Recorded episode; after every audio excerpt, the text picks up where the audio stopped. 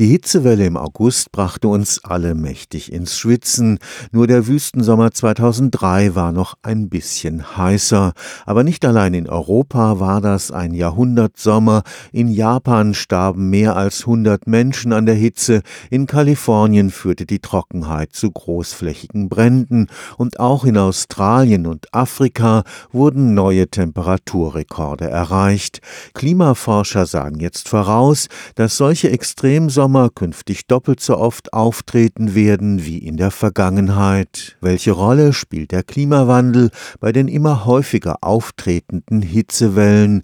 Zwei unabhängige Studien aus Großbritannien und den Niederlanden kommen zu einem eindeutigen Ergebnis. Eine Hitzewelle wie in diesem Sommer ist zweimal so wahrscheinlich wie in einem Klima ohne den vom Mensch gemachten äh, Treibhauseffekt. Das bedeutet nicht, dass in einem ungestörten Klimazustand Zustand dieser Sommer nicht als natürliche Variabilität möglich gewesen wäre, nur er wäre von der Häufigkeit doppelt so gering gewesen. Das heißt, wir können wirklich sagen, der Sommer wie dieses Jahr ist eine Konsequenz des Klimawandels. Professor Andreas Fink ist Klimaforscher am Karlsruher Institut für Technologie.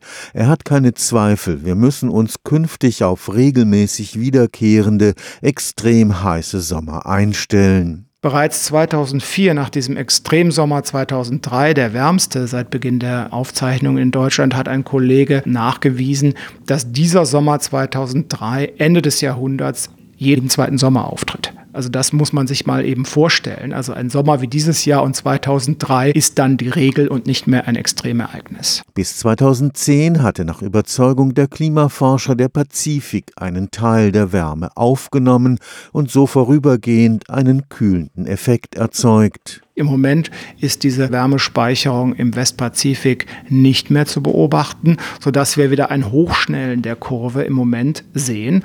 Und insofern ist es natürlich nachvollziehbar, dass die globale Mitteltemperatur wärmer wird. Was das für Extremereignisse dann in einer Region bedeutet, das ist schon wesentlich komplexer und komplizierter. Dennoch, was die globale Mitteltemperatur anbetrifft, werden wir in den nächsten Jahren vermutlich eine Erwärmung sehen, die deutlich schneller ist als das, was man, wenn man einen linearen, stetigen Anstieg hätte.